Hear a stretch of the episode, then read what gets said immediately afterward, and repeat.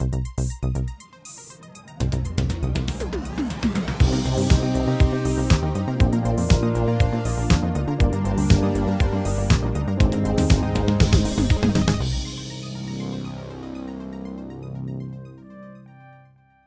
und herzlich willkommen zu der Episode 210 vom Outcast. Heute ist es der Pläsche. Das Is it though? Ja, das sehen wir dann. Das wird sich dann zeigen. Ja, genau, ich bin der Nikola und mit mir ist der Chris Grüezi. und der Marco. Salut zusammen. Hallo. Ja, also wir reden einerseits über Pleasure, wo ein Semi-Pleasure-Film ist, aber auf das kommen wir dann noch, warum das, das so ist. Und wir schwätzen über Drive My Car. Dann hat der Marco noch äh, einen kleinen Film gesehen. Und er noch erzählt und nachher Kurzfilm. Nein, klein, nicht Ja, kurz. 73 Minuten. Ah, dann war doch ein Ja. einen langen Kurzfilm oder einen kurzen Langfilm. Genau. Gleich. Äh, und du bist ja noch virtuell in Salt Lake City gewesen, am Sundance. Salt Legacy. Genau. Ich glaube, den Witz bringen wir jedes Mal, seit, seit, seit wir das Musical, also seit ich das Musical gesehen habe. Wir reden von der Book of Mormon. Genau. Damit ihr jetzt nicht müsst, äh, Salt Lake City Musical googlen und völlig am Verzweifeln sind und in 10 Minuten später irgendwo auf Wikipedia Ah, d- ah, irgendwelche sorry, Artikel warte, lesen. ich nehme das Handy weg. Ihr würdet gescheiter einfach da weiterhören. Nein, das ist, das, da wirst du uns noch berichten davon, was so ein bisschen Ja. deine Lieblingsfilme sind und vielleicht auch so ein, zwei, wo du ein bisschen Seich gefunden hast. Und die, die man so ein bisschen auf dem Radar haben. Mal schauen, was du uns dort erzählst. Aber zuerst muss ich anfangen mit zwei kurzen Shoutouts. Was du alles musst. Ja, das heißt, du die Hostpflichten, weißt Einerseits äh, ein Shoutout oder beziehungsweise ein Verweis äh, auf den Sinneswiss Podcast, wo der Chris und ich gestern gsi sind und Vielleicht hört man es an meiner Gäste, Stimme. Gäste, sind der Gäste gewesen? hey, ja, hey, gestern sind wir Gäste, Gäste sind wir Gäste gsi. Sag das dreimal ganz schnell hintereinander. Und dann kommt ein Gast. Dann kommt der Gast. Nein, äh, ja, wir sind dort zu Gast gsi und zwar haben sie äh, ein Quizduell gemacht, also Sinneswiss, für die, die es nicht wissen. Das ist ein, äh, ein, ein befreundeter Film-Podcast von, von uns. Die sind aus, aus Basel, aus deiner Domäne, Ah, Marco. ja? Wir sind auch im schönen Basel gsi. Schön. Und dort äh, ähm, haben wir das Quizduell aufgenommen. Der Chris und der Giancarlo und ich. Wir sind das Team Outnow und wir haben gegen das Team Cineswiss äh, gespielt und haben dort so im Semi-Jeopardy-Style Fragen beantwortet. Also die Kategorie für 100 Punkte, die für 200 etc. Äh, und es ist recht lang geworden, es ist recht laut geworden teilweise. ähm, aber wir hatten den Plausch gehabt, wir verraten selbstverständlich nicht, wer gewonnen hat. Es hat jemand gewonnen. Also es hat ein Team gewonnen. Äh, ja, könnt ihr Google hören. Wir, wir es natürlich verlinken. Äh, es ist, ja, die Folge, mal die Folge ist draussen, wenn die rauskommt. Von dem her wünschen wir dort mal äh, viel Spaß beim, beim Zuhören. Und ich kann sagen, ich bin ja auch dabei gewesen und ich sage immer, ich wüsste nichts. Ich habe auch zwei, drei Sachen gewusst. hin, und, hin und wieder mal etwas und ich finde es äh, aber, ich bin froh, dass der Chris dabei war. Weil äh, von unseren Punkten hat er natürlich schon die meisten gemacht. Das darf man schon sagen. Ähm, das ist Shoutout Nummer 1, dann Shoutout Nummer 2. Das habe ich äh, in dieser Sinneswiss-Folge auch schon gemacht, aber ich möchte das da auch noch sagen. Ich habe das sehr, sehr schöne Rückmeldung äh, gefunden an Dorian, wo auch, sie haben, also er hat auch einen, einen Podcast, Stream Away, wo ihr könnt reinhören könnt. Er hat mir eine Nachricht geschickt auf Twitter, wo er gefunden hat, er sei dank mir auf Taskmaster gekommen, wo ich das wahrscheinlich in den äh, Outcast Awards erwähnt habe und er kam langsam nicht mehr los davon. Und ich finde das, ich habe das sehr schön gefunden. Ich habe gefunden, yeah, ich bin jetzt ein Influencer. und äh, ja, danke für die schöne Rückmeldung und es hat mich gefreut. Freut mich, dass du den Plausch hast an an Taskmaster und am Outcast. Auch wenn ihr also äh, irgendwie sonst Rückmeldungen habt an, an Outcast, könnt ihr das machen. Ihr könnt uns, äh, ihr könnt Outnow auf, auf Instagram oder auf Twitter schreiben. Ihr könnt uns ein Mail machen an podcast.outnow.ch. Wenn ihr uns einzeln irgendwie folgt auf diesen Social Media Sachen, dann könnt ihr uns dort schreiben. Wie auch immer wir haben immer Freude, wenn, äh, wenn die Leute sich melden. Dass wir auch merken, dass das effektiv Menschen hören. Und nicht irgendwelche Roboter. Ui. Hast du überhaupt noch etwas anderes gesehen? Ich nehme es an. Nein. Kinowoche. Ki Kinowoche. Was haben wir denn sonst noch gesehen im Kino? Nichts? Ich habe nichts gesehen. Ich habe, noch, ich habe tatsächlich noch etwas gesehen. Voll drin reingefahren mit dem Bumper, Gottverdammt. Ich kann eigentlich noch einen lustigen Witz bringen, dass es nicht nur Roboter, die durchs Capture durchgekommen sind, das dürfen hören, oder das hören oder so. Aber gut, dann gehen wir, dann gehen wir jetzt ins Kinderketchup. Ja. Quasi. Sorry. Schon gut. Kinowoche. Willst du gerade anfangen mit deinem Was? kurzen Mit meinem Langfilm? kurzen Langfilm. Äh, ich bin noch, noch mal äh, Uto Aurore gsi, auch noch. Äh, The Shining. Und ist, Ist der noch gut? ist noch gut. Also schon die TV-Serie von 1997, oder? ja, genau, wie es der Stephen King gerne hätte. ähm, Nein, natürlich am Stanley Kubrick rein. Und ähm, es ist, was cool war im Kino vor allem, es ist wirklich extrem guter und lauter Sound gewesen. Also der Score ist recht, recht reingepratscht. Ist geil gewesen. Das ist geil. Ja. sie haben, und sie haben eine EU-Fassung gezeigt. Da gibt es anscheinend eine EU-Fassung. Ähm, die ist etwa 20 Minuten kürzer als die, die US-Fassung. Und ähm, Ah, die, ja, ja, das ist doch dort, wo die Langfassung haben sie doch eine mega Sa Sachen müssen erklären, weil die Amis doof sind. es hat einfach irgendwie noch zum Beispiel Szenen, wo der Danny beim, bei der Psychologin ist, ist nicht dabei und ein bisschen so Sachen. Und er schreibt ein bisschen weniger lang. Und, also ist eigentlich auch gut. Okay. schaubar. Äh, dann der kleine Film, den ich gesehen habe, ist ähm, Captains of Satari. Das ist ein Dokumentationsfilm aus Ägypten. Und es geht um zwei syrische Flüchtlinge, die in dem großen Lager, eben Satari heißt das, dem Flüchtlingslager in Jordanien, ähm, leben. Zwei Teenager, 18 und 19, glaube ich, etwa. Zwei Buben. Und äh, sie tun dort schütteln auf dem, äh, auf dem auf dem steinigen Platz äh, in den Flipflop zum Teil sogar noch. Ich weiß nicht, wieso man in den Flipflop shootet, aber sie probieren es. Und äh, ihr Traum eigentlich da rauszukommen aus dem allem, aus dieser Krise, ist eben, dass sie äh, gescoutet werden von so einer Talent Agency, die sie dann auf Katar mitnimmt, wo dann da der grosse äh, Spieler Verkauf und so weiter ist. Ja, und das ist äh, ein super Film gewesen. Vor allem, weil die zwei, die zwei Hauptpersonen so sympathisch sind und die sind mega, mega fest befreundet. Und es gibt dann da so ein bisschen Drama. Und die schönsten Szenen sind eigentlich, wenn sie einfach ein bisschen draussen sitzen und so zusammen über, über die Mädchen, die sie toll finden, schwätzen und über das Fußball und so. Einfach so ein bisschen. Und rundum ist halt so eine ganz andere, trostlose Umgebung, aber es sind halt auch einfach Teenager, genau wie wir das auch gesehen sind. Und, äh, und wie sie sich um ihre Familie kümmern. Und ähm, er ist so ein bisschen, was er so ein bisschen zu, dazu tendiert, ist äh, das, das Wort Ghetto-Romantik. Also, dass er so ein alles so in schönen Sonnenuntergang, wie die dann da in dem äh, Lager und so. Und da denkst du so ein bisschen, ja, äh, die, die, die, die schlechten Seiten zeigen sie jetzt nicht so, es sieht eher so ein bisschen, äh, ja, ist noch gemütlich da. Außer eben Ist dann, gar nicht so schlimm. Außer dann eben, wenn es kommt, kann regnen und so, ist dann alles matschig und grusig und so. Und äh, ja, und einfach das Absurde von dem, von dem Fußball-Zirkus kommt halt schon ein bisschen auch noch über, wo da die, äh, was sie dort auf Katar gehen, sind irgendwie all die Spieler dort, äh, Robben und Müller und weiß nicht was, und dann sitzen da Ölscheichen und dann irgendwie zuschauen und diskutieren, was sie jetzt mit denen machen, irgendwie. Das ist dann schon so ein bisschen als Kontrast zu, zu eben dieser Welt, wo dann die Hauptfiguren leben. Aber ist jetzt, jetzt weiß ich nicht, ob ich nicht zugelassen habe oder ob du nicht gesagt hast, ist es ein Doku. Spielfilm oder ein Doku Dokufilm. Dokufilm, Ja. okay. Aber, aber super, eben 73 Minuten. Mhm. Äh, Ich finde es schön, dass immer, wenn ein Film unter 90 Ja, Minuten ist, dann schaust du mich immer an. genau. Ah, das wäre doch noch einer für dich. Scheißegal, um was es geht. Aber es ist nicht 90 Minuten. nein, und das ist, ist wirklich sehr gut. Und äh, ja, ich bin allein im Kino gesehen, also von dem her wäre schon noch cool, wenn mal jemand anders würde gehen. Captains of Satari. Genau. Genau.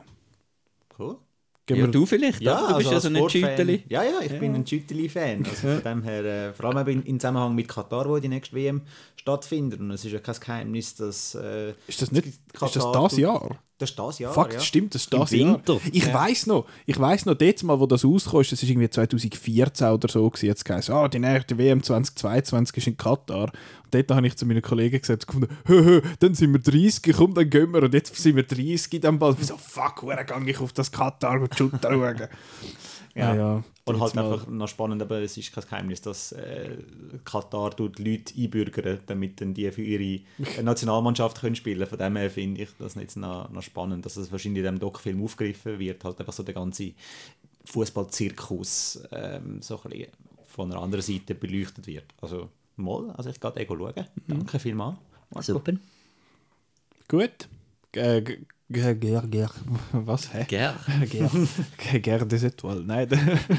ähm, wir haben noch einen Film zusammen gesehen, Marco. Ja? Ja, machen wir zuerst den, würde ich sagen, weil Ja. ich glaube, der zwei, ich glaube, Pleasure ist am Sundance gelaufen vor einem Jahr.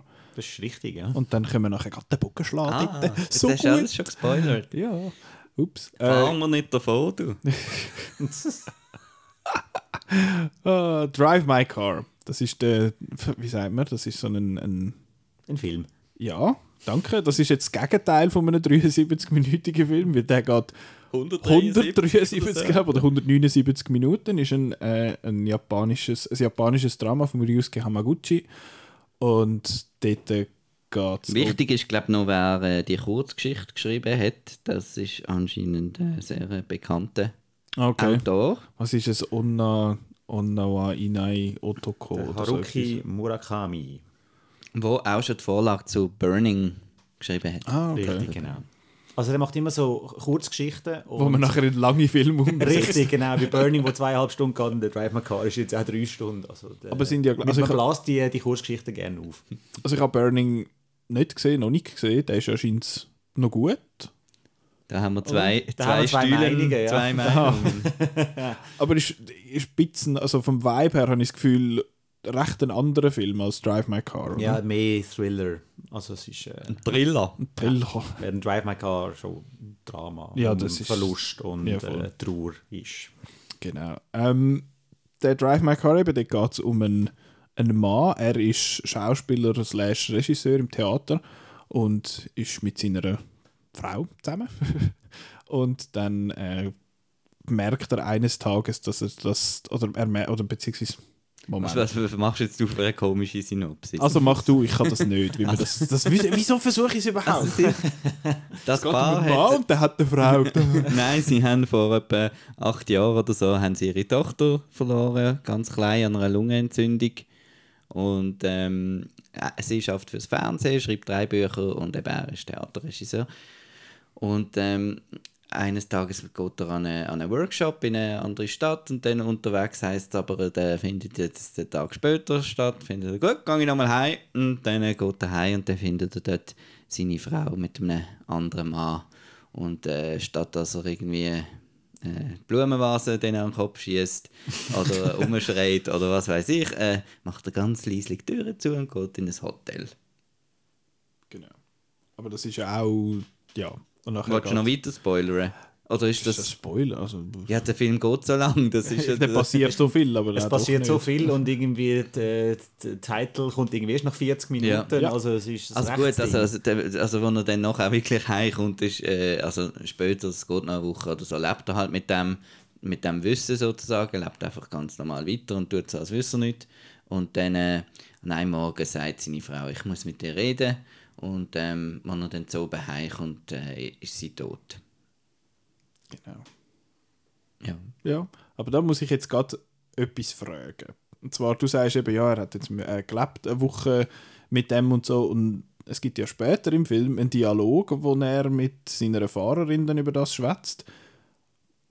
Er hat doch, also das, er sagt ja, es ist ja keine Seltenheit gewesen. Ist jetzt das schon ein Spoiler? Ist gleich. Ähm, es geht, Also er hat das schon gewusst. Ja, ja, ich habe das Gefühl, es ist mehr so, Zeitpunkt. darum ist ah, er ja, so jetzt ist raus. wieder einer da, genau. Ja, darum ist es so, ich finde, ah, dann ist sie wieder mit einem anderen dort, dann ja, gehe ich wieder. Habe ich jetzt so gelesen natürlich, aber es, es ja, wir, wir verstricken uns schon wieder, es tut mir Es leid. geht ja eigentlich um die Fahrerin. Ja, genau, Drive My Car, der Titular Car, nein, mal ein bisschen. Es ist so ein roter Saab. Ja, da hat meine Franzlehrerin so einen. Sie ist nicht die Fahrerin. Nein, äh, genau, er geht, dann noch, äh, er geht dann nach Hiroshima, wo er dort dann Regie führt bei einem Theater und will, äh, es wird ihm dann gesagt, du darfst nicht selber fahren, wir haben schlechte Erfahrungen gemacht, es hat mal jemand einen Unfall gehabt, darum müssen wir dich fahren, also du musst quasi gefahren werden von einer, dann wird er umchauffiert von einer jungen Frau dann halt. Genau. Jetzt. Wir sind, schwätzen sie viel. wir sind schon wieder durcheinander irgendwie, es tut mir leid. Äh, Chris, hast du, du hast ihn ja gesehen, gell? yes. Yes. Wie hast denn du gefunden? Gut, aber lang. Gut, aber lang. Next Movie. Next Movie. Ach, der, der, ist, der ist nicht so lang. Gut, äh, Marco, wir haben den auch gesehen. Ja. Ja.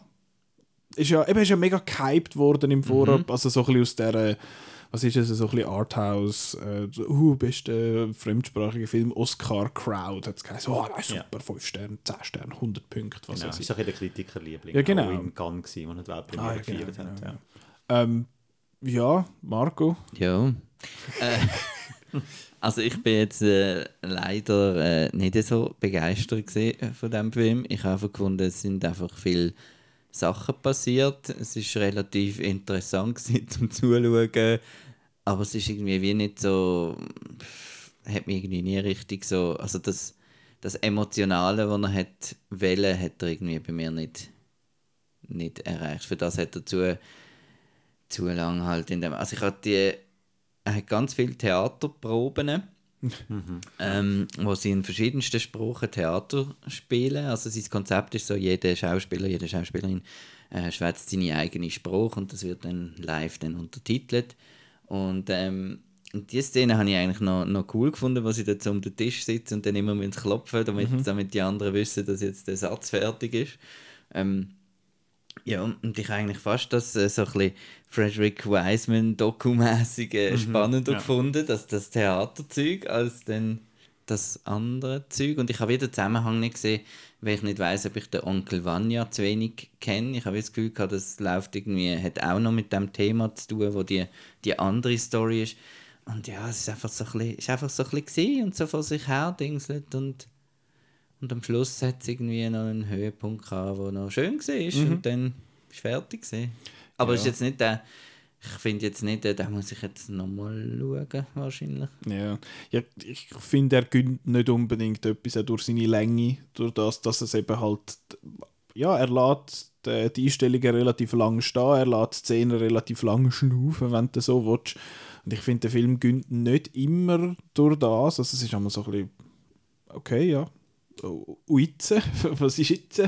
Ähm, aber ich habe die, die Freundschaft, die sich entwickelt zwischen der Fahrerin und dem, und dem Haupt, Hauptcharakter, die habe ich eigentlich noch recht schön gefunden, weil am Anfang ist sie halt komplett ab, also sie ist komplett, ja, ich fahre jetzt einfach, ist kein Problem, wenn es Er draussen hört ja bisschen kalt ist. Ja, ja, ich kann und, jetzt da ein bisschen rumfahren und passt schon. Und er, ähm, ja, hat, macht, sie machen wie nicht so Versuche, irgendwie miteinander wirklich klar zu kommen. Aber dann, je länger das es geht, desto mehr, also klar zu kommen, nicht jetzt irgendwie, sie streiten ja nicht oder so, aber dass sie miteinander irgendwie so ein bisschen äh, ins Gespräch kommen. Und dann, je länger das es geht, desto mehr kommt das. Und ich finde dann, der Höhepunkt von dieser Story habe ich eigentlich wirklich recht schön gefunden, wie es dann wie das wie es auch umgesetzt war, ist einfach, ja, es ist die Leute, die brüllen und so, das ist, das ist einmal noch, noch emotional, aber auch wie es halt einfach die Kamera stark gelassen wird und dann muss das, das ist einfach, einfach durchgezogen worden und das habe ich wirklich stark Es gefunden. hat ein paar coole Momente, wo der Ton weg, weggeht. Die habe ich echt cool gefunden.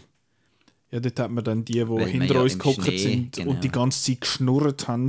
Genau. Dann äh, wo sie immer, wo immer einfach äh, rezitiert haben, was die auf der. Ich hätte es würgen im Fall. Die Leute, die das Gefühl Ah, haben, im Kino sagen es es die Hai, dann Nein, wo sagt, heisst, ja, der neun Augen oder so, und dann dahinter dran, das ist doch ein Fisch! Wenigstens nicht super crazy laut, aber gerade so laut, dass es mich bisschen gestört hat. Und ich, das sind so die Arten von Leuten, die das Gefühl haben, wenn im Film gerade nicht geschwätzt wird, dann müssen sie die Stille fühlen mit Schwätzen. so, no, you don't. Shut up. Ach, aber ich habe dann gleich nicht die Eier gehabt. Was ich auch ein bisschen komisch gefunden habe, ist der, der Subplot mit dem, mit dem äh, Liebhaber, wie sich das auflöst, ist dann auch so ein bisschen. ja. Das ist einfach awkward. ja. Ja, die, die ganze Dings. Also, ich finde zwar die Szene, wo, wo der, der Regisseur Man und der Darsteller Man haben miteinander in diesen Bars, da wo sie miteinander schnurren, die sehen zumindest visuell am schönsten aus, finde ich. Die haben, haben cool ausgesehen, mit dem Rauch und mit Licht und so. Ähm, und es hat ein paar sonst so Dialogszenen, die ich, wo ich cool gefunden habe, also die ich schön gefunden habe, die mit der, mit der Taubstumme. Oh nein, Moment, sie ist nur stumm, sie hört ja. ja. Ähm, Dort am Znacht Genau, bei Ja. dem Nacht ist das habe ich mega, mega schön gefunden. Ich habe auch dort wieder gemerkt, ich finde äh, Gebärdensprache ist so geil. Vor allem, wenn es einfach still ist und dann macht sie da ihre Dings und dann hörst du hin und wieder so und irgendwie so das, das Ding, ich weiß auch nicht, ich finde das ich finde das hure geil, ich finde Gebärdensprache super. Ähm, ich weiß immer noch nicht, sie sagt ja, ja, ich rede koreanische Gebärdensprache. Und ich finde immer so, wie ist das unterschiedlich? Wie, wie hat man Mhm. andere Zeichen? Das muss ich mir, ich muss dem mal nachgehen. Aber ja, nein, die, die Szene habe ich mega schön gefunden. Ähm, ich muss sagen, der Epilog, wo, wo kommt, ist ja so ein bisschen, äh, sagen wir jetzt mal, eine Kollektion von den Sachen, wo sie nachher, wo die Fahrerin nachher so ein bisschen mitbekommen hat. Aber es ist dann irgendwie so ein bisschen abrupt. Es ist So, jetzt ist fertig, jetzt kommt noch drei Minuten Epilog und jetzt ist der Film fertig. So. ah, hä? Ja. What? Okay, cool, I guess. Äh, ja, ich finde, was, was, mir, was mich schade dunkt immer, aber das ist sehr persönlich, wenn ein Film in Japan spielt, hat er sehr oft den Japan-Bonus bei mir. Das hat der jetzt einfach nicht, weil er, er tut nicht, er, er ist so normal inszeniert halt. Er, er stellt quasi seine Schauplätze nicht irgendwie speziell schön dar. Und das ist einfach ein Ort, wo jetzt die Geschichte spielt. Ja, es ist halt ein, ein recht universeller Film, weil schlussendlich geht es ja darum, dass die Leute nicht können miteinander kommunizieren und es überwinden, eben, um eben doch miteinander schwätzen und zusammenarbeiten. Darum ist auch das mit dem Theater ähm, rein, ähm, ja, äh, ist halt sehr interessant, weil alle reden eine unterschiedliche Sprache, aber sie schaffen es trotzdem. Sie überwinden den Graben. Und um das geht es ja schlussendlich auch im Film, dass sich dann eben die, die ähm, dass sie sich versöhnen, über Verluste können reden und so und dass man sich einander wieder näher kommt. Und wenn man das eben in einem Theaterstück kann machen, wo äh, alle unterschiedlich reden oder unterschiedliche Sprachen oder gar nicht können reden, dann sollte das ja eigentlich auch zwischen den zwei Menschen möglich sein. Und das finde ich eigentlich recht schön. Andersrum finde ich aber auch, dass mit dem Theater geht einfach viel zu lang und da bin ich jetzt eher so der Anti-Marco und sage, das hätte ihr können kürzen. So, I get it, I get it. Und wahrscheinlich müssen wir, was der Marco vorher gesagt hat, Onkel Vanya vielleicht doch mal nach, go, nach Wikipedia. Ähm, ja, was man noch nachlesen. Aber ähm, ja, für mich hätte der Film auch nur mit Fahrer und Theaterregisseur funktioniert. Also drei Stunden hätte der Film jetzt nicht müssen sein, laut meiner, meiner Meinung nach. Ja, finde ich jetzt auch nicht unbedingt. Aber das finde ich noch etwa mal bei einem Dreistünder. Aber nein, es ist, also ich finde eben, er ist ja nicht schlecht oder etwas. Ich habe jetzt einfach die, die Lobgesänge, wo, wo da so vorab ein bisschen gekommen sind, denen, ja, ich stimme denen jetzt nicht so zu. Ich finde, er ist noch gut. Aber es ist auch auf eine Art, die Art von Film, wo theoretisch auch sieben Stunden gehen können, weil es ist einfach so ein bisschen die, die so ein bisschen Sachen machen und sie machen so ein bisschen etwas und dann hat es halt so zwei, drei so, so subtil, also es hat ein paar so subtile Sachen, die ich, wo ich noch schön finde, eben auch, dass jetzt sie, also zumindest das ist meine Interpretation, ich habe das dir nach dem Film auch schon gesagt, Marco, wo sie da in die, die Kehrichtverbrennungsanlage geht und sagt, das sieht doch ein bisschen aus wie Schnee. Und dann habe ich gefunden, ah, weil sie aus Hokkaido kommt. Und Hokkaido, dort hat fast immer Schnee, das ist so die Schneeregion von Japan, dass sie halt wegen dem dort geht, weil sie doch ein bisschen Heimweh hat und so.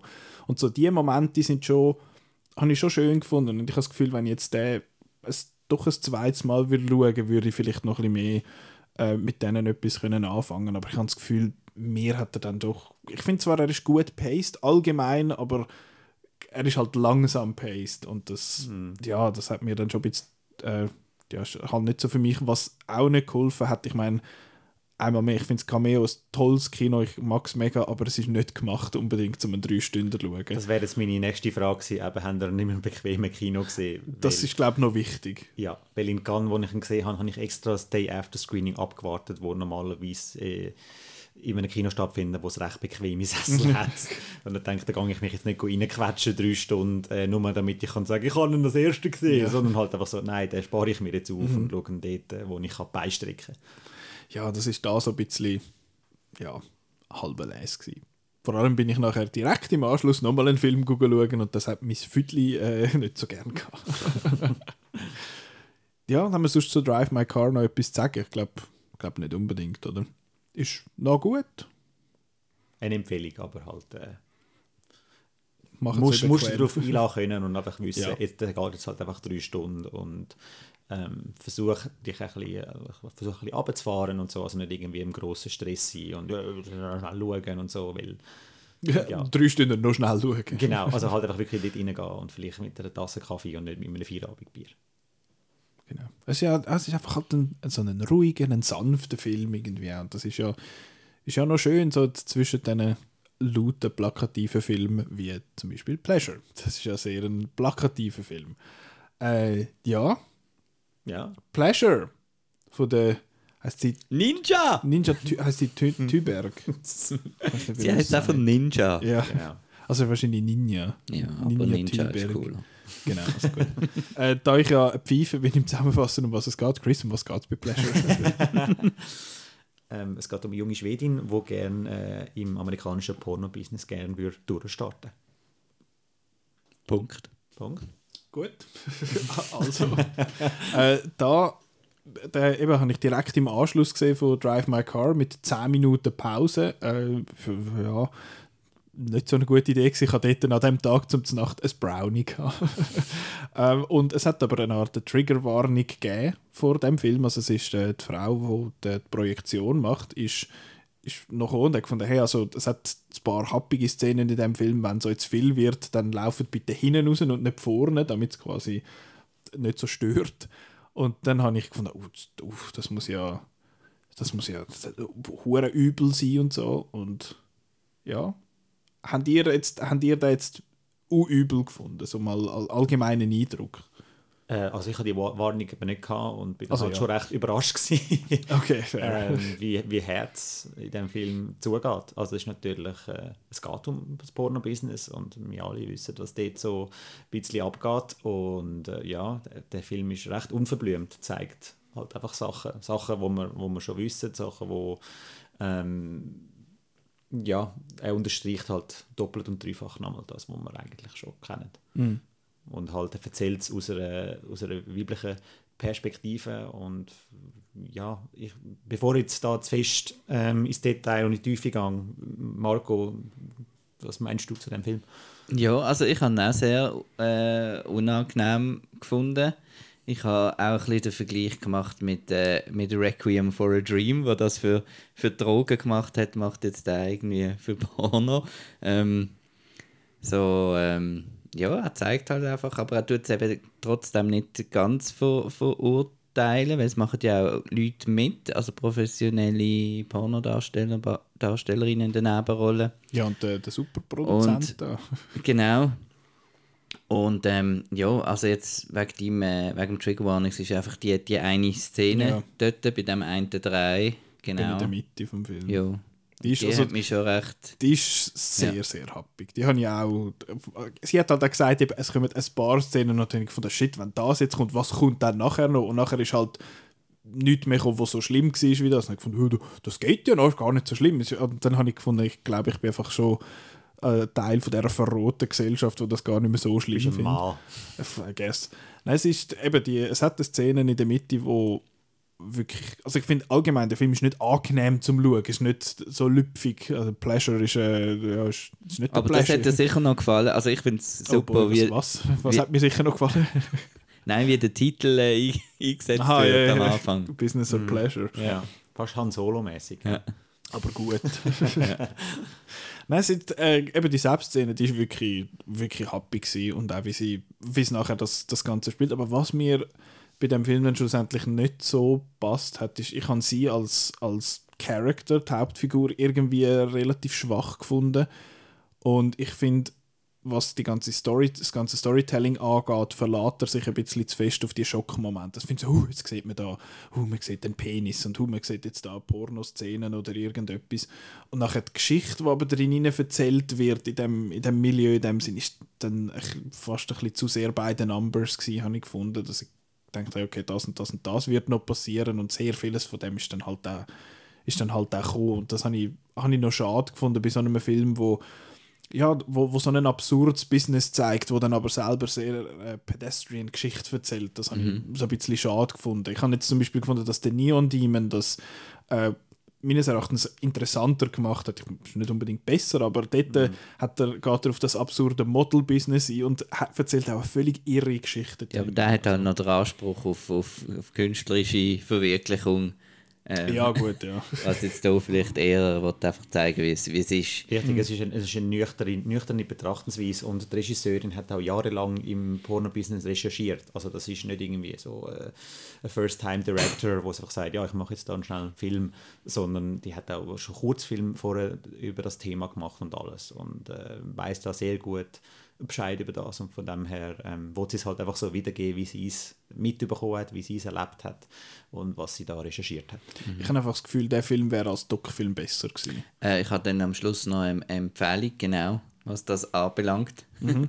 Aber ähm, was du gesagt hast zu der Hauptdarstellerin, ich habe gefunden, sie hat so ein bisschen müde gewirkt. Also eben, sie hat nicht so, man hat nicht so ähm, vielleicht wäre es fast noch ein bisschen härter gewesen, wenn man sie noch ein bisschen besser kennengelernt hat. Wäre es wahrscheinlich noch schwieriger gewesen, auch zum Schauen. Aber ich habe die, die Szenen mit, äh, mit der Freundin, die mhm. da auch gerade neu angefangen hat. Oder nein, ist sie, sie schon, ist schon ein bisschen, bisschen dabei. Die habe ich ja. eigentlich auch stark gefunden. Und auch mit, äh, genau, wo sie dort einfach die die Freundschaftsszene habe ich cool gefunden. Mhm. Und auch dort am Schluss dann in dieser Villa, eben, wie du dann gesehen hast, wie die eine reagiert und, und die andere, die schon so äh, einfach auf der Erfolg jetzt ist, ohne Rücksicht auf irgendwas. Genau. Ja, aber das ist dann wieder so ein bisschen, dass einfach Erfolg will haben in dem, in dem Business. Aber dort kommt wieder dazu, eben sie als Charakter. Ich meine, dass ihr dann so Sachen passiert, das ist mega, das ist schlimm in dem Sinn, aber ich, ich habe das Gefühl, es hat noch mehr äh, hat mir jetzt mehr geholfen, mich in sie hineinzuversetzen. Wenn sie ein bisschen sympathischer gewesen wäre, ich habe sie nicht wirklich eine sympathische Figur gefunden und vor allem ihre Motivation ist irgendwie so schwammig gewesen, wo ich irgendwie, weiß nicht, haben die gefunden, das brauche ich gar nicht unbedingt, weil ich meine, sie wird gefragt, ja, warum machst du das? Und beim ersten Mal sagt sie, ja, just like to fuck. Und beim zweiten Mal sagt sie da, ja, I'm a performer. Und ich habe das einfach nie abgekauft. Und ich habe irgendwie das Gefühl, so eine, die, die Motivation, die hätte irgendwie noch ein bisschen mehr müssen das ist eben wahrscheinlich, weil die Motivation aus von etwas Dünklerem wahrscheinlich kommt, wo wir halt nicht ja, aber ich finde, ich find, da gehst du dann recht schnell in Klischees hin. Also wenn du irgendwie sagst, oh, mein Papi hat mich angelangt und so und ich versuche das irgendwie zu verarbeiten und so, da kommst du eben schon sehr, sehr schnell zu diesen Klischees. Und das bin ich eigentlich froh, dass das nicht Aber sie hat ja so es, halt, es, es geht halt einfach auch darum, dass sie eben open also wirklich mit offenen Augen in das reinläuft und sagt, auch dort bei der Passkontrolle am Anfang, uh, what are you here for, pleasure or mhm. business? Und sie sagt einfach Pleasure, ich will das machen, weil ich das Gefühl habe, das sei geil und äh, ich habe gerne Sex und halt bis sie dann eben realisiert, also nein, das ist ein toughes, ein toughes Business, wo man halt äh, ja, unten muss, vor allem äh, als Frau. Und äh, ja. Hat ja dann das auch so extra ähm ist euch auch aufgefallen, die, die zwei parallelen Szenen von diesen zwei, drei, hat sie auch extra, dass dort eine Regisseurin gesehen ist mhm. bei dieser Seilszene, ja. wo ja eigentlich auch äh, etwas, etwas jetzt ein bisschen äh, Gröbers äh, inszeniert, aber wie dort äh, besser auf, Umgang, sie, auf ja. sie geschaut worden ist, genau wie nachher am anderen Set. Und dann, ich weiß nicht, ich habe jetzt halt relativ, auch die, die am ZFF gesehen sind, haben den Film äh, mit, zusammen mit ähm, Dings gesehen, mit Red Rocket in der gleichen Woche oder so. Ja. Und ich habe jetzt wie gefunden, das ist noch, noch spannend, das ist jetzt eigentlich so, was er mit ihrer, ihrer dort, dieser Figur dann eigentlich gemacht hätte, genau. Ja. Ich finde, die passen noch gut zusammen. Okay, also Red Rocket, das ist der Sean Baker. Genau, Film. der, äh, ich weiß nicht, hat der Schweizer Kinostart? Nein, momentan nicht. Weil der kommt jetzt in Home, also US Home Blu-ray raus was ich halt spannend finde bei Pleasure ist ihre Figur, weil sie, ähm, sie will das und ähm, geht einfach ihren Weg und wird auch nicht, klar, gewisse, gewisse Szenen geht sie schon in das, in das Opferding, aber vor allem die Szenen, wo wir jetzt immer wieder rumgetanzt sind. Ähm, aber sie geht knallhart ihren Weg, sie will sich nicht als Opfer sehen, sondern so, ich, ich bin eine starke Frau und ich will das und so. Und um das geht es eigentlich schlussendlich auch in diesem Film, um eben zu zeigen, das sind taffe Frauen in diesem Business, die lassen sich, die lassen sich nichts sagen, also wenn, wenn du wirklich weit rauf willst in diesem Business, dann musst du die Taffe von der Taffe sein. Und zwar nicht nur körperlich, sondern auch mental. Und darum finde ich es eben gut, dass sie nie einfach als, als, als, eben als Schäfli dargestellt wird, wo einfach zur Schlachtbank äh, geführt wird, sondern sie will das, sie, sie macht das, sie sagt, wie weit das sie will gehen. Ja, aber ähm, sorry, das, das ist ja dann das die wird Szene zweimal, mit dem Spiegler Girl. Oder aber das wird zweimal komplett gebrochen, was du sagst. Einerseits mit dem Schluss und andererseits nach der äh, harten Szene, wo sie ja zu ihrem Agent geht und sagt, ah, was, da, was, bla bla bla, das ist ja mega schlimm gewesen. Und er sagt, ja, Kollege, du hast das wählen. Und ja, wie sie sie am Set behandelt, ist natürlich schrecklich gewesen. Das, das steht außer Frage. Mhm. Aber wenn jetzt ihre, wenn das als ihre Character Choice quasi anschaust und sie, sie findet, ja, ich will so Sachen machen, die mega heavy sind und nachher geht sie zu ihm brüllen, dass die Sachen heavy sind, dann finde ich so, ja, aber dann... Aber darum macht es ja genau Sinn, dass du zuerst eben die Seil, die Sadomaso-Szene hast, wo wirklich gut auf sie geschaut worden ist und dann am anderen Set sind einfach zwei Dudes mit einer Kamera. Ähm, ja, sie hat sich einfach das anders vorgestellt und da würde ich sagen, kann man ihr überhaupt keinen Vorwurf machen. Ich habe das irgendwie ja, habe ich jetzt irgendwie nicht so gesehen. Ich habe gefunden, sie hat jetzt in, eben, dort bin ich wie so ein bisschen rein, was das Geschäftliche angeht, nicht was angeht, was am Set effektiv passiert ist, sondern mhm. mehr, dass sie so eine Szene macht und er sagt ja so. Sie wollte halt Fürsche kommen, sie wollte ab Fürsche kommen und sie darf ja am Anfang so einen Fragebogen ausfüllen, was ja. du, zu was bist du alles bereit? Und mhm. sie sagt, ich wollte einfach Fürsche kommen in dem Business, ich kreuze jetzt einfach alles an. Also ganz am Anfang sagt sie, macht sie das spezifisch nicht.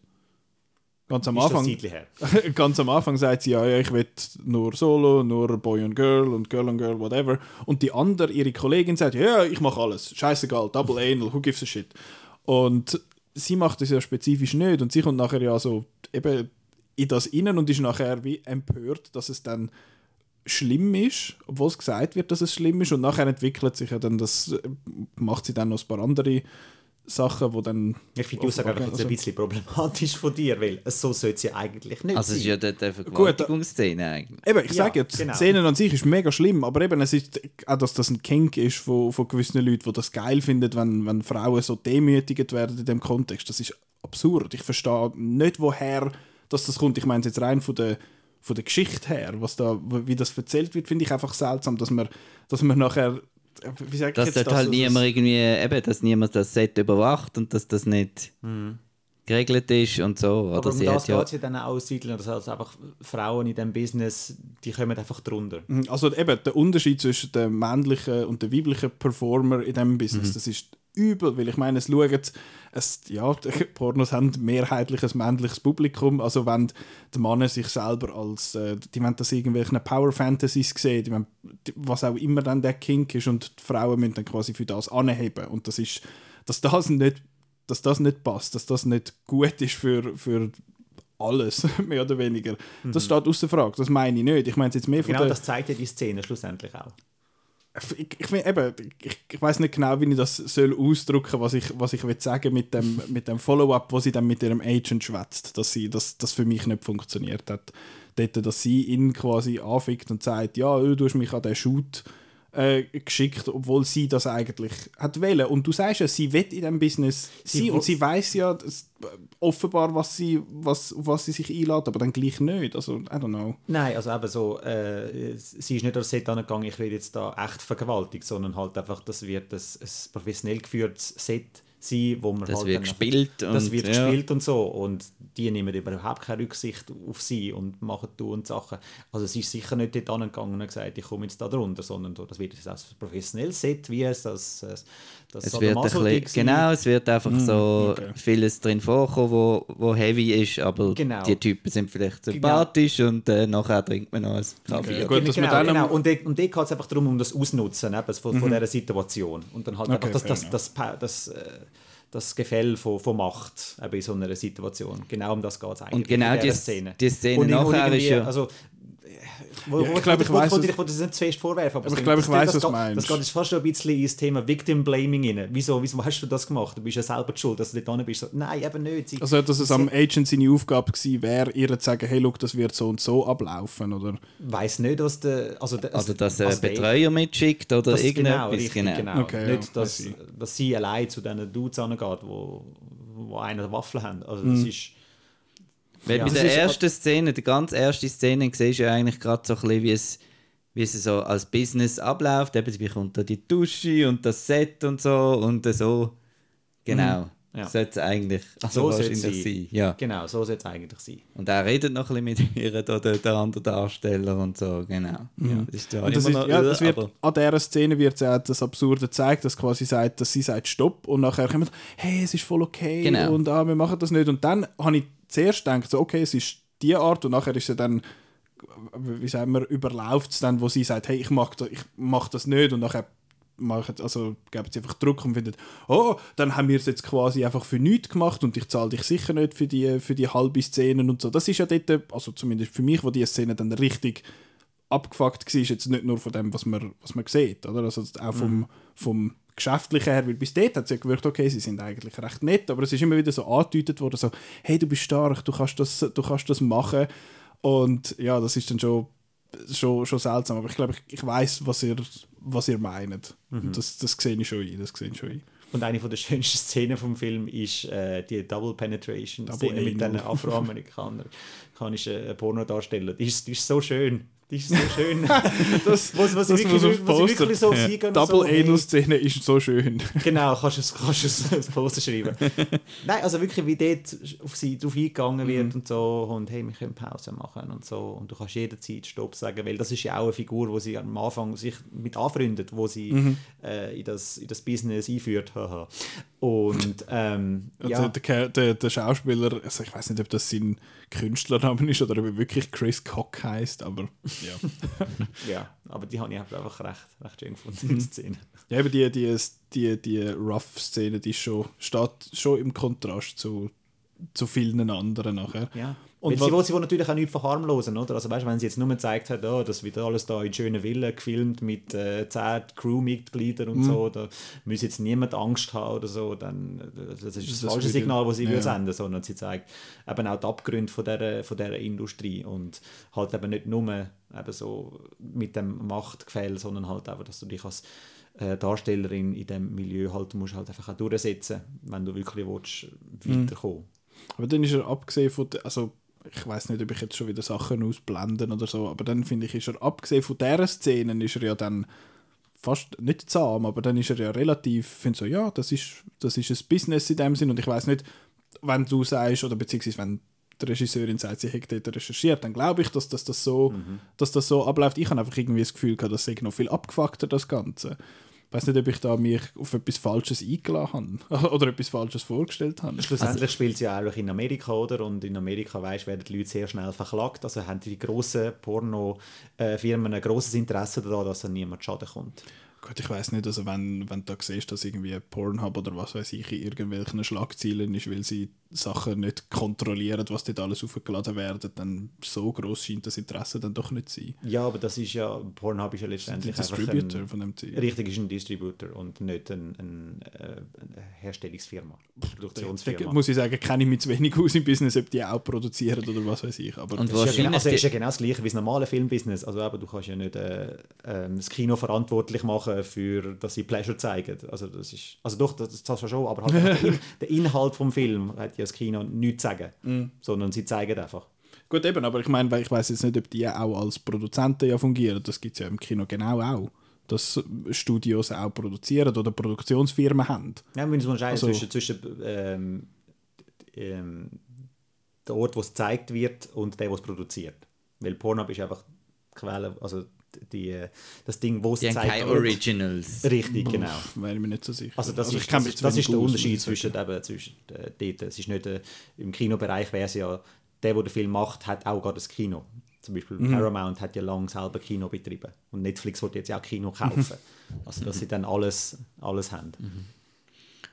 Gut. Ja, also schlussendlich sagt der Film ja auch einfach aus, es braucht mehr in diesem Business mehr Frauen hinter der Kulisse auch. Mhm. Und eben das, also wenn es das muss geben, was es ja offensichtlich muss geben in unserer Gesellschaft, äh, dass dort wenigstens eben angenehme Arbeitsbedingungen mhm. so gut wie möglich sind und dass das halt einfach so ein kleiner, gerade dort glaube in dem, im Valley und so, dass einfach ein Wildwesten ist, oder? Jeder ja.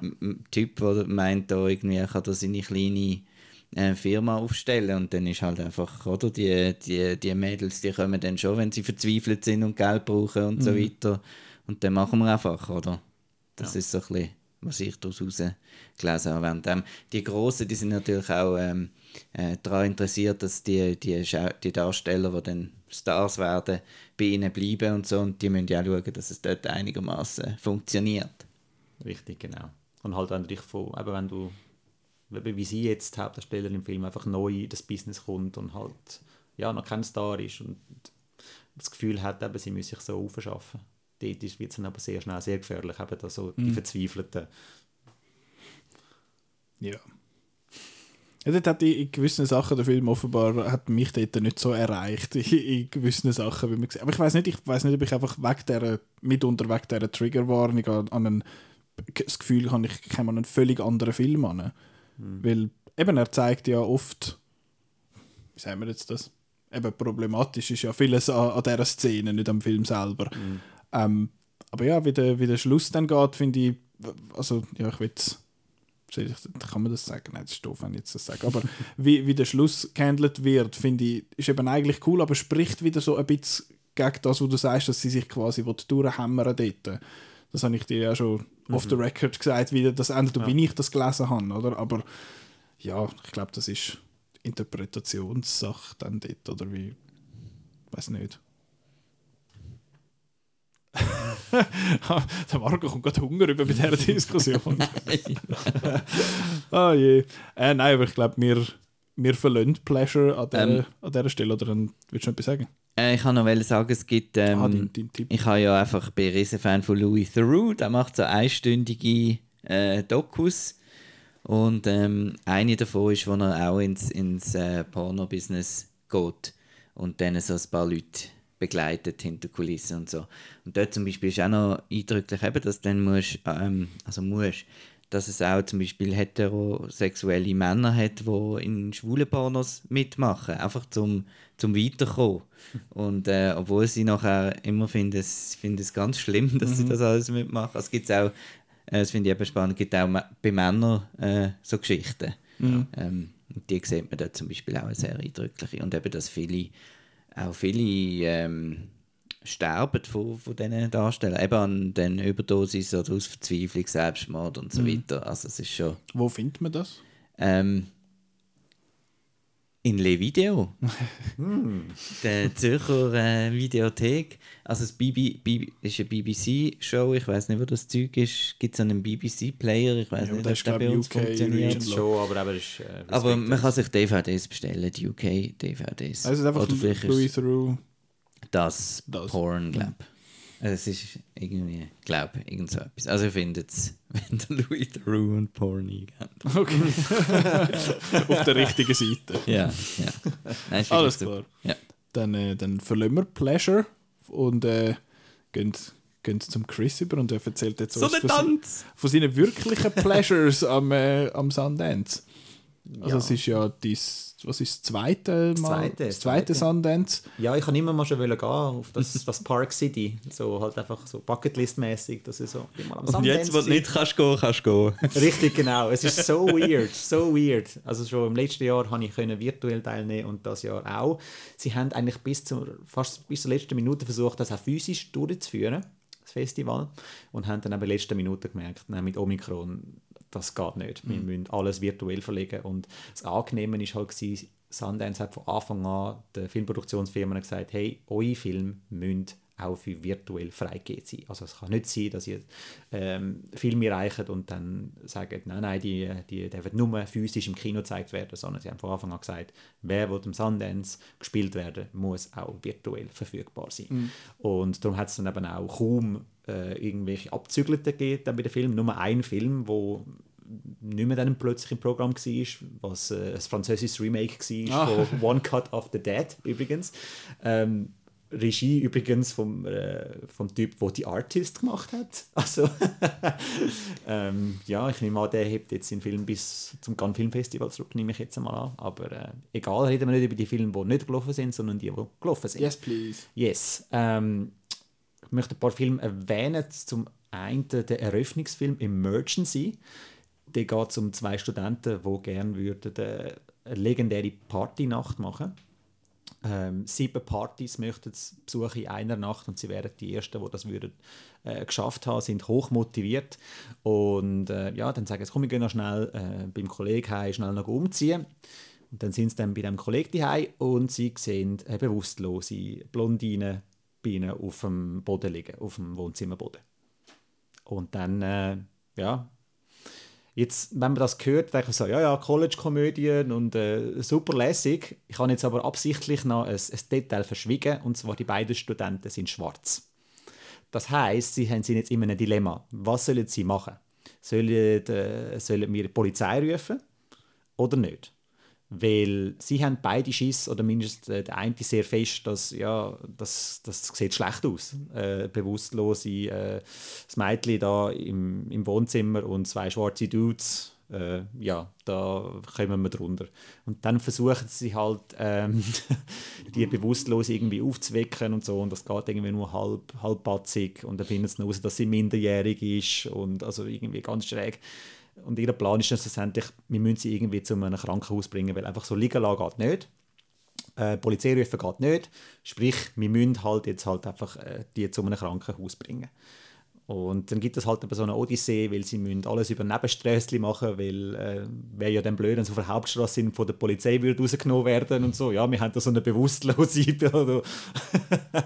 äh, im Rücksitz. Und ja, der Film spielt halt wirklich halt mit, äh, mit dieser Angst aber von den Afroamerikanern gegenüber den, den Behörden, also namentlich der Polizei und die Vorverurteilungen. Dann gibt es noch einen Subplot, wo die Schwester von der Bewusstlosen anfängt, äh, sich Sorgen um ihre Schwester machen und versucht da wie wild äh, etwas äh, etwas zu machen, versucht die zu stellen und es eskaliert immer mehr, aber im Herzen ist halt immer noch ein, ein Buddy-Movie, ein, äh, ein, ein herziges herziges Film über, eine, über eine Freundschaft zwischen den, zwischen beiden Dudes. Und funktioniert eben auf beiden Ebenen. Zum einen als cooler, lüpfiger äh, College-Film und zum anderen auch als äh, Kommentar und als Seitenbild vom Amerika von heute, wo halt Black Lives Matter steht überall und stehen auch Schildchen in den einen Gärten rum und so, aber halt wirklich gelebt wird es nicht. Also da hast du dann wieder eben da das, das Bärli, wo dann sofort das Telefon zückt, nur weil ein, äh, ein Afroamerikaner in seinem Auto vor dem, vor dem Haus parkiert, während ein Kollege irgendetwas am machen ist. Also es ist so, ja. Aber es ist äh, mehr eine ein leichter Film, trotz einem schweren Thema? Oder wie, eben, dass du sagst, dass es ein bisschen lüpfig ist in dem Sinne? beides. Also zum einen okay. eben hast du wirklich Szenen, wo du dich kaputt lachst, weil halt du hast so ein bisschen die Weekend at Bernie-Szene, weil halt, sie ist halt wirklich zum grossen Teil einfach bewusstlos und sie müssen sich halt äh, so umchauffieren, dass irgendwie, ja, alles ist normal, alles ist in Ordnung und so. Und dann säckelt sie einmal noch davon und sie müssen hinterher und also da hast du wirklich Szenen, wo du wirklich laut kannst um überlachen. Aber du hast auch gleich, wie für die Protagonisten, das immer im Hinterkopf, dass halt, wenn jetzt plötzlich eine Sirene im, äh, im Rückspiegel aufleuchtet, dann wird es sehr, sehr schnell, mhm. sehr ernst. Okay. Also der Film schafft den Spagat wunderbar zwischen äh, lustig und ernst. Und die behindert sich nicht, die, mhm. äh, ähm, ja, die zwei Sachen. Emergency heißt er. Emergency, ist genau. jemand involviert, wo, wo man kennt? Der R.C. Tyler, äh, Seiler, R.J. Seiler heißt er, genau. Ähm, kennt man aus Me, Earl and the Dying Girl. Er war der Earl. Gewesen. Und er ist auch beim äh, dem Netflix-Western, wo wir geschaut haben. The Harder Day Fall. Genau, dort hat er auch eine Rolle gehabt. Ah, okay. Genau. Cool. Gell? Emergency. Yes. Dann. Ja, jetzt habe ich mein Maul ein bisschen fusselig geredet. Und der nächste Film ist ein Film, wo der Nicola auch gesehen hat. Oh boy. Oh boy, weil... Ja, Aber der Nikola, glaube ich, nicht so gut gefunden Wo der Nikola nicht so gut gefunden hat. und zwar geht es um Duel. Das ist der neue Film von Riley Stearns. Er hat äh, ziemlich lustig, meiner Meinung nach, äh, die Art of Self-Defense mhm, gemacht. Das ich auch cool der, gefunden. Jesse Eisenberg tut äh, Karate lernen. Der Marco, der Marco hat verrührt. Hand verrührt. und jetzt in dem neuen Film geht es um Sarah, gespielt von Karen Gillan bei ihr wird äh, tödliche Krankheit diagnostiziert und dann sagt sie sich, ja, um äh, meinen Verwandten und Bekannten da den Verlust erträglich zu machen, tue ich mich einfach klonen. Weil es spielt in einer äh, nicht genau definierten Zukunft, wo das anscheinend möglich ist. Du kannst dich klonen, wenn du irgendeine tödliche Krankheit hast. Aber nur dann. Aber nur dann, genau. Also, sie lässt sich klonen und äh, bringt ihrem Klon dann eben so Sachen bei, so wie sie sich verhalten muss als Sarah und so. Und dann wenig später sagt der Arzt, hey, du bist übrigens doch nicht äh, todkrank, du wirst völlig in Ordnung sein und kein Problem. Und jetzt hast du halt einfach immer noch die Situation, dass sie halt klont ist. Und vom Gesetzes wegen tut dann ein Gericht anordnen, das geht so nicht, dass zwei von dir rum sind. Das muss ein Duel to the Death geben. Aber der also, Film heißt übrigens Dual. Dual, genau. Und es gibt aber da, da, weil es gibt zwei, oder? Aber es geht auch um ein Duell. Also, genau, genau. Und das duale Bedeutung. Du bist noch gemutet. Richtig clever. genau. Und dann der Rest vom Film geht so ein bisschen darum, wie äh, die Original Sarah sich auf den Battle of the Death tut vorbereiten mit dem Aaron Paul als, äh, als Teacher. Wieso hat dir der nicht gefallen? Ich, ich finde, er ist eine schlechtere Version von The Lobster. also ich finde, er hat so ein bisschen Parallelen zu The Lobster. Er hat so ein bisschen äh, absurde, äh, wie sagen wir, Ausgangslage. Ich finde, die Ausgangslage ist mega cool. Die ist hure witzig. Und es hat auch so ein bisschen die, die Art von Schauspiel, wo dort bei The Lobster und auch Killing of a Sacred Deer in dem Sinn eingesetzt wird. Also, dass sie alle... Sehr- alle, alle sind ein bisschen emotionslos. alle sind furchtbar emotionslos und schwätzen einfach so ein bisschen geradeaus. Und während das bei, für mich bei der Lobster noch funktioniert hat, ist das da überhaupt nicht, ist das überhaupt nicht aufgegangen. Für mich hat das mega blöd gefunden. Wir haben dann noch darüber geschwätzt und du hast gefunden, ja, das ist halt so Deadpan-Humor. Aber Deadpan-Humor ist doch etwas anderes. Es ist nicht Deadpan-Humor, wenn jetzt jemand das einfach so, ähm, wie sagen wir, etwas so flach gibt. Aber sie sagt es ja nicht flach, sie sagt so, ja, weißt du, ich bin schon, äh, eben, sie, sie macht quasi Jesse Eisenberg Impression, habe ich das Gefühl, in dem, in dem ganzen Film. Sie spielt genau gleich wie er bei, ähm, eben bei Die Art of The Self-Defense. Art of Self-Defense und auch sonst, wie er sehr oft spielt. Ähm, und das ist für mich eben nicht wirklich Deadpan. Deadpan ist viel, viel ruhiger und so ein bisschen von einer Person, die es eben nicht erwartet. Und da ist es einfach, hast nur so Leute. Und dann funktioniert es für mich irgendwie dann nicht mehr, wenn, wenn alle gleichen so schwätzen. Darum ich es dann Ja. irgendwie nicht mehr so witzig gefunden. Neben die Ausgangslage ist hure cool. Aber nachher finde ich, ja, ist es einfach so ein bisschen, ein bisschen lampig. Ich habe es dann auch nicht mehr so witzig gefunden. Es hat zwei, drei witzige Szenen, aber das, ja. Ich verstehe die Kritik an dem Film, aber es ist auch, äh, das ganze Konzept von dem Teil ist halt, äh, life is miserable.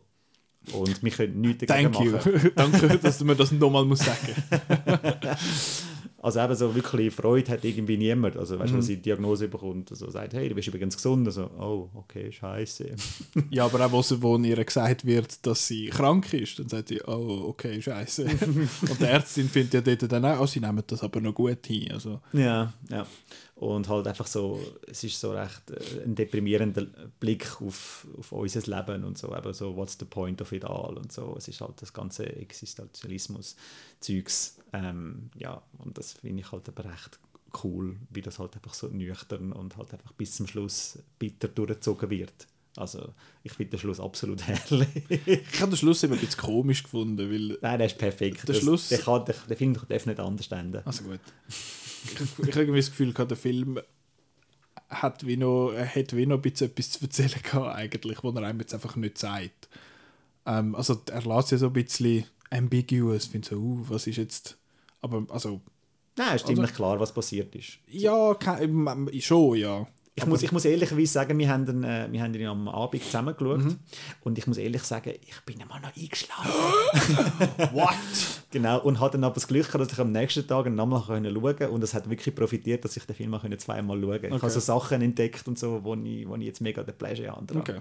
Also von dem her, äh, du wirst wahrscheinlich nicht das zweite Mal schauen, wenn du ihn so zum ersten Mal so recht mühsam gefunden hast. Aber das, das lohnt sich dann nochmal, äh, den zweimal, den zweimal zu schauen.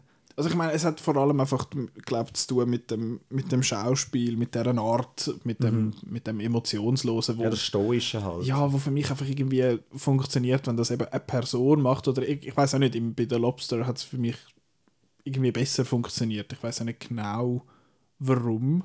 Dort ist es vielleicht einfach noch ein bisschen etwas Neues gewesen für mich und nachher bei Killing of a Sacred Deer hat es mir schon weniger, weniger gepasst. Ja. Und also ich finde jetzt auch nicht der Lobster der beste Film ever. Ich finde die erste Hälfte ist super, die zweite ist dann ein bisschen schwächer. Ja. Ähm, aber ja, da ist einfach ist mir das irgendwie so ein bisschen auf, auf die Nerven gegangen. Mhm. Darum habe ich es auch nicht wirklich können lustig finden dann. Ja. Ja. Aber du hast einen Les gefunden, das geht ja um, geht jetzt um deine Meinung, das ist die richtige.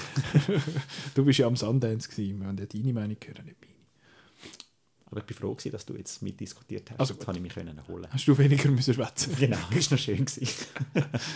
Ja, sonst noch Highlights? ähm, habt ihr den Film Shithouse gesehen? Yes. Habt ihr den gut gefunden? Yes. Ja. Gut, dann werdet ihr Scheissfreude haben an Cha-Cha Real Smooth. Das ist der neue Film von Cooper Rave, wo eben der Shithouse gemacht hat. Und ähm, jetzt im Shithouse ist er am Anfang von seiner, ähm, seiner College-Zeit ja dort. Und im neuen Film spielt er als Figur, die das College abgeschlossen hat und jetzt halt einfach so seinen Platz im Leben sucht. Und äh, man merkt so, ja, es ist ein, ist ein, ist ein freundlicher, ist ein netter und er kann Leute mitreißen, komm, wir ihn engagieren als äh, Partystarter an Bar Mitzvahs.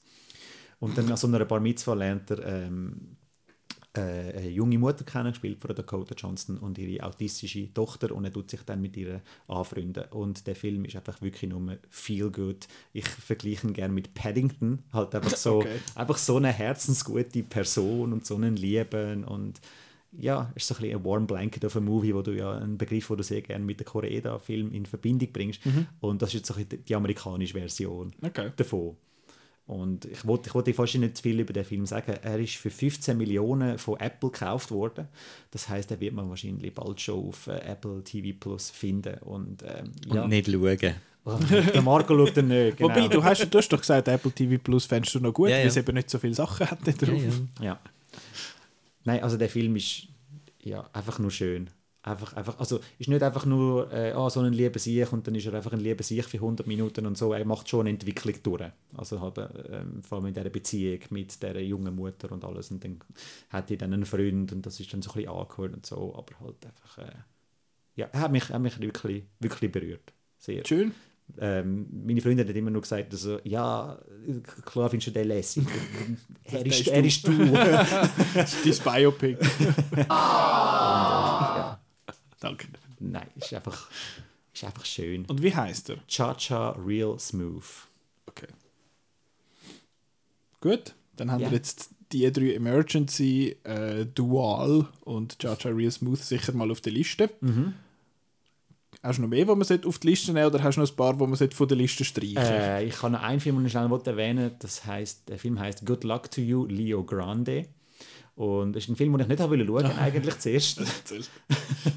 Ähm, du hast im Sundance hast du als äh, Member vom, von der Press hast du können so Film mit zwei Slots schauen. Zum einen einen Premiere-Slot, wo einfach nur drei Stunden lang offen ist, und einen zweiten Slot, wo 72 Stunden lang offen ist. Und als, als Schweizer wählt man meistens den 72-Stunden-Slot aus, weil es ist halt alles auf Mountain Time umgerechnet, das heißt minus 8 Stunden und du schaust einen Horrorfilm zum Beispiel am Morgen früh und äh, so ein bisschen die anstrengenden Dramen eins am Morgen und dann sagt man, nein, ich schaue das dann lieber, wenn das 72 Stunden lang available ist. Und jetzt bei dem Good Luck Leo Grande äh, bin ich von einer Journalistenkollegin äh, kontaktiert worden, dass sie eben ihren 3-Stunden-Slot nicht kann wahrnehmen kann und ähm, ob ich echt das Billett will und dass ich ihr dann dafür ein 72-Stunden-Billett übergebe. Weil du hast komischerweise nicht können Ticket canceln, das ist nicht möglich gewesen, aber du hast können Tickets transferieren.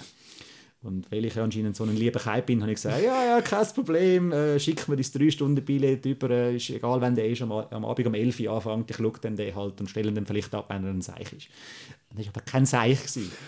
Ähm, obwohl die Inhaltsangabe halt für mich so ein bisschen, eben, es sind wieder ein Grund hatte, warum ich den nicht für mich notiert habe zum Schauen. Weil die Story geht um eine 55 eine 55-jährige ähm, äh, Lehrerin, wo ihr Mann letztlich gestorben ist und sie hat das Gefühl, dass sie noch nie guten Sex gehabt hat.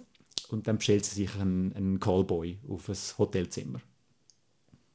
Das ist ein Film, der anmacht, oder? ja. Ähm, ich hätte eigentlich mir können denken, dass es, bisschen, dass es eben nicht so wird rauskommen, wie man das jetzt könnte vermuten, weil die 55-jährige Lehrerin wird von der Emma Thompson gespielt und schlussendlich hat es so ein bisschen etwas von einem Theater, also es geht dann so wirklich um die vier Meetings, wo die beiden haben und eben so äh, Themen wie wie Sex, Verlangen, Lust ausdiskutiert wird und halt auch äh, die Rolle von einem Callboy, eben, dass er das eben freiwillig mache und so und auch seine Vergangenheit und ihre Vergangenheit und halt einfach so Themen wie das menschliche Zusammensein werden durchbesprochen und das ist ein, ist ein, ist ein sehr lustiger Film vor allem und einfach auch sehr, sehr charmant, wegen diesen beiden Hauptdarsteller wirklich sensationell sind. Ihn kennt man nicht. Oder noch nicht so. Noch nicht so, noch nicht so. Also der, der Main Draw wird äh, Emma Thompson sein. Der Film ist an Hulu verkauft worden, was dann wahrscheinlich zu der ähm, lustigen Situation führt, dass dann der, die Sexkomödie äh, oder Sextragikomödie dann auf Disney Plus bei uns gesehen Aber ist nicht irgendwie, hat nicht Hulu auch noch irgendwie einen Vertrag mit Sky? Ist von Film zu Film verschieden, aber Das ich würde so sagen, ein Buffet. es ist wirklich ein Buff. Aber ähm, ich würde sagen, in Zukunft wird das wahrscheinlich alles so laufen, dass alles bei Disney Plus wird landen. Hulu Also, gehört ja Disney, oder? Richtig, genau, ja. Also Teil. Teil. Hauptteil. Es, es wird nicht einfach. Es wird nicht einfach. Es wird wirklich nicht einfach. Aber der Film kann man sich wirklich merken, ist wirklich sehr schön. Ähm, ich, ich wünschte, ich könnte sagen, das ist einer zum mit der Mami schauen, aber ähm, das ist das gleiche Thema halt. Ist ein bisschen awkward, doch mit der Ma- Mami zu schauen, aber halt. Äh, Aber so mit Emma Thompson und so spricht er sicher auch ein, ja, absolut, absolut. ein äh, Publikum. Die Frage also- ist, ob du das mit dem Publikum willst schauen Genau, also sagen wir es mal so, kannst du Mami sagen, Mami, der ist gut, kannst du schauen, aber ich komme nicht mit.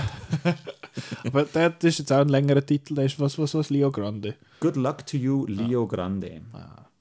Gut. Dann der auch noch auf die Liste. Unbedingt, unbedingt. Und hast jetzt noch, du bist jetzt zwar so ein netter, aber ich habe noch gefunden, hast du noch einen, wo, wo scheiße ist, wo du nicht willst, nett sein dazu oder willst du auf dieser positiven Note Ich enden? wollte fast auf dieser positiven Note nennen. Dann machen wir das. Äh, ja, dann sonst haben wir nichts mehr. Fertig. Nächste Woche ist unser Thema Hu. Der Marco ist am, ist am Jubeln. Jetzt geht es nicht mehr um äh, die ältere Frauen, die mit Cowboys äh, über Sex schwätzen, sondern über äh, Über den Mond! ja, Kate! Moonfall. und der Patrick Wilson. Ich weiß überhaupt Ja. nicht, im Fall, wer er ist, mitmacht in dem er ist so ein komischer Schauspieler, er macht dann so Film mit. einfach mit. macht einfach so mit. Ja. Ja, das ist das Thema nächste Woche, Moonfall. Äh, Halle Berry ist auch dabei übrigens. eben, wie gesagt, ich weiß nicht einmal, Ja, jetzt weisst du es. mitmacht. Der John Bradley, den kennst Ja, ja. Mhm. Ich weiss, das ist der, das ist der Dings, der, der, der, der, der, Mann mit dem Bart da. Der, du? Genau. Der Einer von, von den, der Game Thrones Männern Leute. aus Game of Thrones. Ja, der Jung da, der Nett. Das ist der Tarly, genau. Äh, Hodor. genau. Der ist ein bisschen grösser. Der macht, mit, der macht auch mit in einem Film. Der macht da im äh, Taika Waititi, oh, das ist eine Serie, glaube ich, da.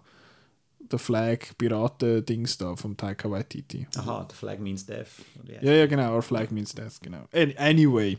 Äh, das und dann auch der Film, den du mir aufgetragen hast letzte Woche. Yes. Stargate wird nächste Woche ein Catch-up sein. Doppelröller. Ja, genau, der Roland Emmerich. Und äh, ich denke, wir haben dort, wir haben dort mal wieder jemanden dabei im Podcast, der schon mega lange nicht mehr dabei Ja, war. aber beim ersten, glaube ich, dabei Beim- war. Ja, bei der Episode 1, ja. Ja, nicht beim dort Null, Ist er, hä? genau, dort ist er Bei dabei. Atomic Blonde. Genau. Also hören du die Folge nochmal. zum euch vorbereiten. Äh, Weil Die ist lustig, die ist Open Air. Das ist äh, ja eine der wenigen Open-Air-Folgen, die wir aufgenommen haben. Genau. Ähm, und ich, ich will das nochmal schnell sagen, also wegen dieser Pleasure-Diskussion vorher, ich, möchte mich nicht entschuldigen. Ich, ich, ich, ich glaube, ich habe jetzt ein paar Sachen gesagt, die nicht so okay waren und jetzt habe ich mir das noch ein bisschen überlegt. Ich finde so, äh, nicht die gescheitsten Sachen die ich rausgelassen habe, aber äh, danke, dass ihr dass ihr das mir so erzählt habt, dass ich haben können, dass ich das haben können verstehen, dass mein doofe Hirn das geschnallt hat, dort, was, was dort gegangen ist. Ich habe dort wirklich irgendwie nicht, ich habe das irgendwie aus einem falschen Winkel gesehen, glaube ich. Aber ist ja genau gut. Also eben der Film macht das ja einem mit einem, dass man das dann aber all viele Sachen dann anders anschaut. Ja, ich nicht nur mehr, oh, geil, sondern Gut, der- in diesem Film hockt, glaube ich, kaum jemand auf und geil. Also, I don't know.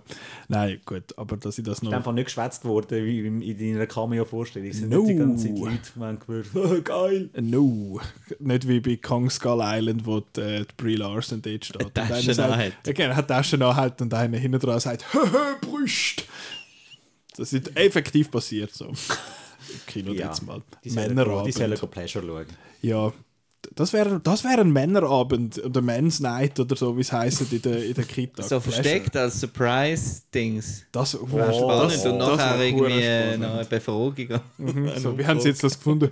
Ja, voll scheiße. Voll nicht der Pleasure gewesen. ja. Wir haben wieder das Outro, Schleswig. Ja. Hurra, wir sind wieder am Schnettern, wie es geht. Nein, Was, du äh, nimmst immer noch auf? wir haben aufgenommen das Ganze. Nein, äh, genau, uns kann man hören auf. Äh, ich gerade einen Brainfart. Äh, auf, auf Spotify, auf Apple Podcasts, auf Google Podcasts und eigentlich überall mehr oder weniger. Man kann auch das MP3 abladen auf der Seite, wenn ihr Sich das eine. CD brennen. Ja, falls Ja. es jetzt zum Beispiel jemanden gibt, der irgendwie eine Nachtdienst schafft in der Sicherheit, wo man kein Internet darf haben auf dem Handy, könnt ihr das... Oder noch einen ganz alten Saab fahren, da wo er aber ein CD-Laufwerk hat. Ja, ihr könnt es auf, auf Kassettli-Magneten. Ich weiß nicht, wie man das macht. Dort. Aber ja, der Marco zeigt gerade Kassettli. Ähm,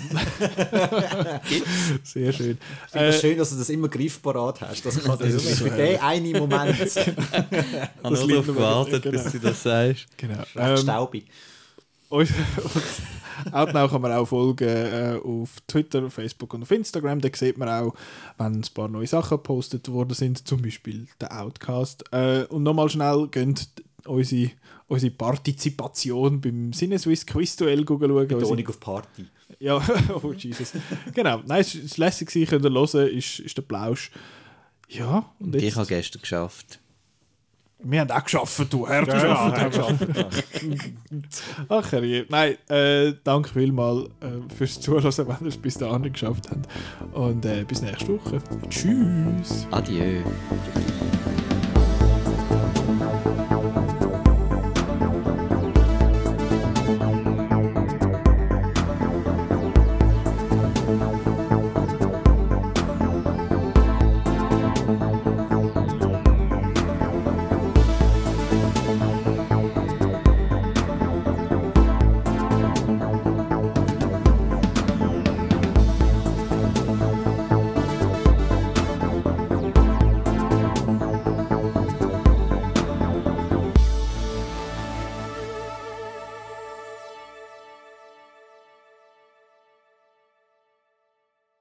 Hallo und herzlich willkommen zu der Episode 210 vom Outcast. Der Chris hat gerade am Boden geötscht und ich glaube, er muss schnell putzen. wir, wir fangen nachher nochmal schnell an. nein, nein, du kannst mir jetzt mal erklären, was Götsch ist. Götschen? Ja. Also Götschen, das ist eigentlich, das ist eigentlich falsch für Götschen. Götschen ist eigentlich mit Wasser, mit Wasser umspielen quasi. Das ist Götschen. Ah, das kenne ich nicht. Ich frage mich nicht, warum das man dem so sagt. Umgötschen, ja.